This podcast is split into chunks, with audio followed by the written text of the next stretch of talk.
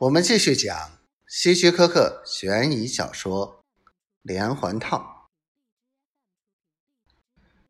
不过下笔前，我还是踌躇了一会儿，最后稳了稳神儿，才在核准栏里写上了查理的名字。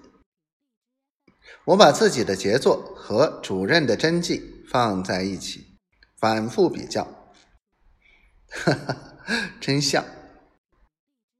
我微笑着把船票锁进书桌的抽屉里，然后上床准备休息。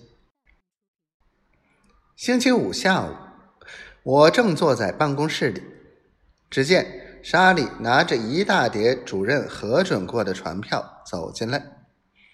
他面无表情的把船票放在我桌子上，没有说话。我看得出。他一定是不耐烦这么做，我也没理他。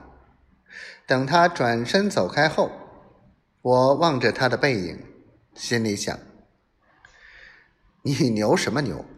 什么都不懂的小毛孩子。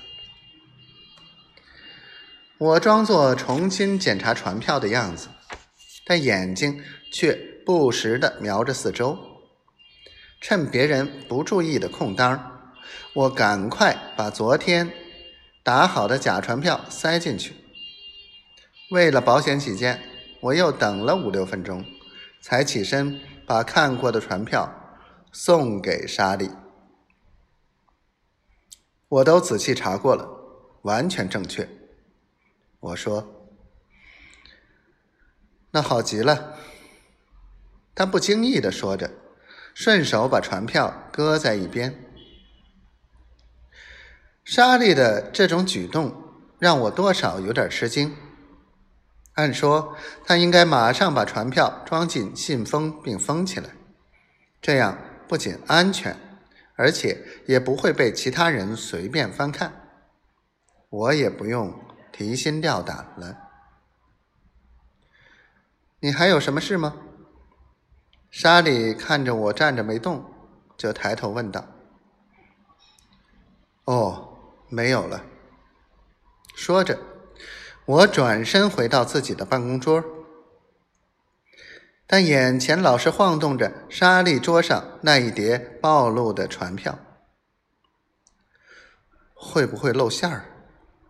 我有些担心。正琢磨找个什么借口把船票再弄回来的时候，公司的传递人员过来了，沙砾。连忙把那些船票装进一个信封，递给传递人员。我顿时松了一口气。